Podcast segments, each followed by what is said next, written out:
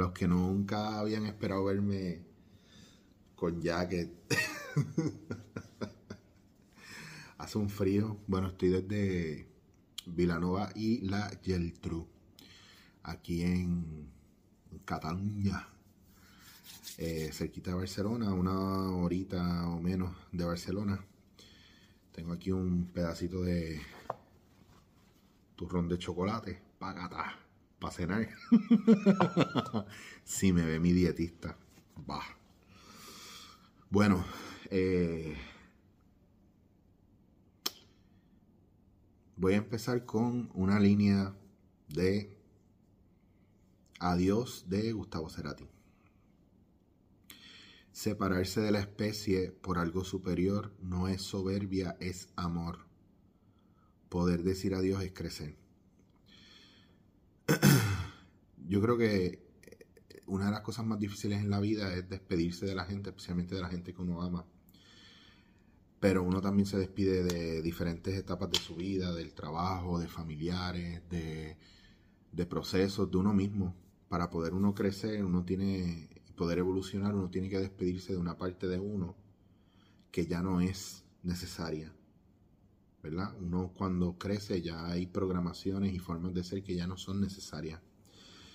Yo le decía a una amiga un día que en este proceso llegó un momento donde yo me sentía que iba, que, había estado en una guerra bien cabrona y que volví a mi pueblo eh, con la armadura y con la espada y que han pasado los años y, ya no hay guerra y yo sigo yendo a comprar el pan en, armadura, con espada, con, casco, con, con todo y la gente me miraba raro, como porque este cabrón está con esa armadura si ya no, no hay guerra, ¿qué le pasa al loco este?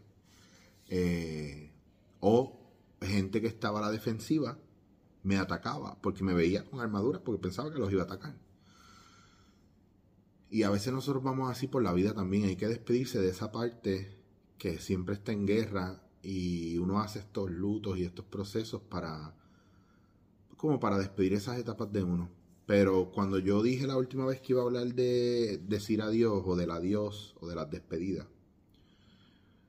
eh, hablo también, yo creo que un poco eso despertó ciertas cosas en, varias personas que me escribieron, pero, pero nadie sabe, ninguno de ellos sabe que me escribió el otro hablándome de casi lo mismo. Entonces todos coincidían con el mismo tema. El tema de despedirse de una persona, especialmente en el amor, pareja o incluso hasta familia cercana. Mira, lo primero es que mucha gente se despide de alguien que ama amándole. Y eso pasa. Y es triste porque tú estás cargado a lo mejor de amor o tienes un tipo de amor pues que a lo mejor a la otra persona no le funciona. O simplemente la otra persona no sabe recibir, o simplemente la otra persona le abruma, o simplemente esa persona no, no siente lo mismo por ti. Y es doloroso porque consciente o inconscientemente activan una herida de rechazo e incluso una herida de abandono o hasta de justicia. Eh, ¿Por qué le gusta fulano y no le gusto yo? ¿Por qué con fulano sufre y conmigo no? ¿Por qué con fulano está presente y conmigo no? ¿Por qué va con fulano a tal sitio y conmigo no? Y hay que tener cuidado con esas cosas porque el propósito del amor Amor es ayudar al otro a que sea libre.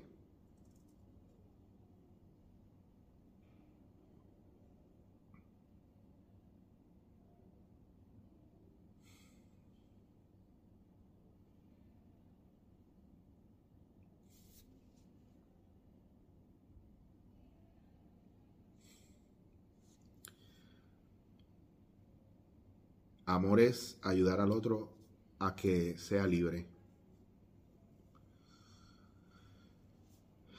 Si en ese proceso de amar a alguien nosotros los tenemos encarcelados, como cuando vemos flores, las arrancamos y las ponemos en un florero y las dejamos morir, porque las sacamos de su hábitat natural. Lo mismo pasa con los animales cuando vemos un pájaro y lo atrapamos y pretendemos que cante tan bonito en una jaula en nuestra casa como canta al aire libre, pues hay un problema ahí, craso.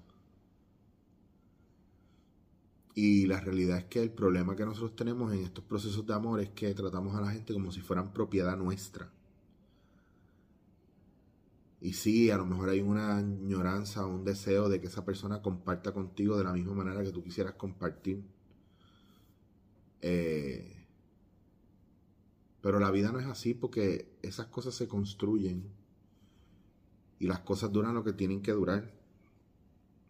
Y estos días vi un video que decía que en algún momento en tu vida, no importa si tienes 14, 25, 30, 40, 60, 70 años, va a aparecer alguien en tu vida que va a encender una llama tan fuerte dentro de ti que jamás vas a poder olvidarle y que la única verdad triste sobre esta situación es que probablemente esa persona nunca se quede contigo o nunca termine contigo. Eso es parte del proceso también. Por eso es bien importante aprender a, a soltar desde un lugar de amor donde ese amor nos permite dejar en libertad a esa persona, a ese trabajo, a eso que supuestamente queremos y amamos, pero que al final no lo podemos soltar porque, porque lo manchamos, ¿verdad? O lo vamos asfixiando con el apego y con la intensidad, ¿verdad? De llenar ese vacío que nosotros tenemos que no hemos gestionado. Por eso cuando entendemos que la gente no es nuestra, nos vamos a dar cuenta de que nuestra calidad de amor va a cambiar. Y si es un poco jodido que tú estés bien enamorado de una persona y aunque tú le des toda la libertad del mundo y le quieras y lo que sea, la otra persona al final no te escoja. O al final la otra persona decida que no, tiene, que no quiere estar contigo, eso puede pasar. Hay, hay, hay muchas relaciones que se rompen donde hay uno que está intensa y profundamente enamorado de la persona pero la otra persona sencillamente no, no, conecta igual. Y es frustrante y es doloroso, pero hay un aprendizaje ahí también. Porque estas personas vienen a nuestra vida a enseñarnos algo y son nuestros maestros. Por más hijos de puta que parezcan. Y no, no son hijos de puta. A lo mejor lo que nos jode es que nosotros no tengamos esa capacidad de ser tan libres. O de desprendernos o a lo mejor esa persona hizo más de lo que nosotros nos imaginamos que podía hacer esa persona dentro de su desarrollo emocional profundo. A lo mejor esa persona se asustó, a lo mejor esa persona tomó lo que nosotros le dimos y ya está.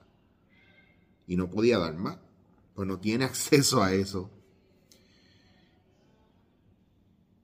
Y es bien difícil porque nosotros pensamos que porque estamos bien y la pasamos bien, y nos llenó de una manera brutal, va a durar para siempre y eso no es así. Y poder celebrar las cosas cuando llegan, pero también poder celebrarlas cuando se van, es un acto de madurez que muchos de nosotros necesitamos trabajar más que otra gente, porque hay otra gente que es bien desprendida y lo puede hacer. Hay otra gente que está a otro nivel. Hay otra gente que tiene otro concepto del amor. Pero eso también te ayuda a poner en perspectiva que hay muchas maneras de amar. No solamente como nosotros pensamos que se ama. Y realmente yo creo que yo me canso de escuchar que, ay, es que yo estuve con alguien y fue bien hijo de puta, ay, es que yo estuve con otra y fue una cabrona, ay, es que yo... Es que hasta que tú no aprendas lo que tienes que aprender, no vas a moverte hacia adelante. Y la gente que dice que prefiere estar solo, mira, yo les voy a decir una cosa a ustedes los solitarios. Está bien que tú puedas estar solo. Pero lo más fácil en este mundo ahora mismo es estar solo. Lo más difícil en este mundo es estar con alguien y crear algo con alguien. Construir algo con alguien es lo más, lo más difícil ahora mismo. Lo obvio, dentro del caos que hay en el mundo ahora mismo, es la soledad. Y cuando tú logras trabajar tu soledad, obviamente tú no vas a compartir con cualquier persona. Pero yo mismo, que soy una persona bastante solitaria, y me he cerrado las puertas ante un amor profundo,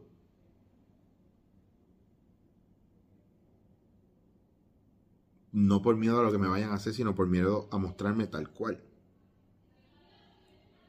Porque esa es la cuestión de estar con alguien, mostrarte tal cual, como tú eres, mostrarte cómo te sientes, mostrarte, mostrar tu oscuridad, da miedo también. Por eso mucha gente no dura en una relación. Y cuando tú te despides de una persona, no es lo mismo que cuando te despides de partes tuyas. Al contrario, uno integra todas esas partes, ¿verdad? Y las empieza a mirar para poder moverse. Y yo creo que esa es una parte bien importante que nosotros tenemos que trabajar y aprender a desarrollar, y es la capacidad de despedirnos de aquello que, que ya no forma parte de nosotros. Y hacerlo desde un lugar que aunque nos duela, también permita la salida libre de ello. Porque si lo agarras mucho lo vas a asfixiar. Y si lo asfixias lo matas. Y si lo matas en ti, contigo, se pudre en ti, contigo. Y te va a envenenar.